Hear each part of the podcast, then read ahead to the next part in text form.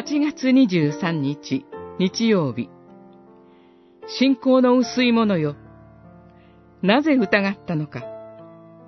マタイによる福音書14章22節から33節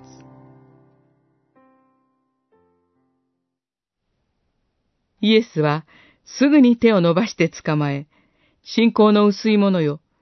なぜ疑ったのか、と言われた。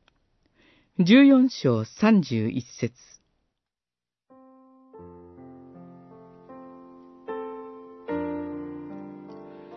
私という主イエスの弟子が歩む人生の道のりは、決して平坦ではありません。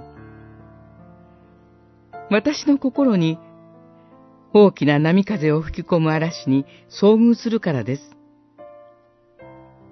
その嵐が大きいほど、共にいてくださる主イエスの存在を見失います。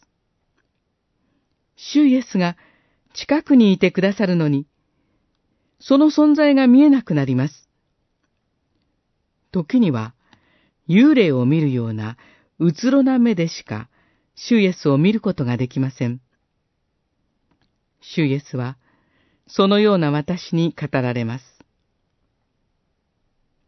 安心しなさい。私だ。恐れることはないと。私はこの主イエスの言葉に励まされて立ち上がります。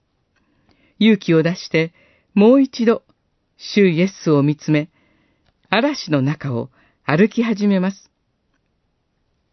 しかし、ペトロがそうであったように、嵐に吹き飛ばされるようにして、私の信仰が萎えてしまうのです。すると、主イエスが、信仰の薄い者よ、なぜ疑ったのか、と語りながら、手を伸ばして、もう一度引き上げてくださいます。私の心の中に吹き荒れていた嵐は、この主イエスの力によって取り去られ、私の心には神の平和が訪れます。今日も主イエスは神の言葉によってあなたを導いてくださいます。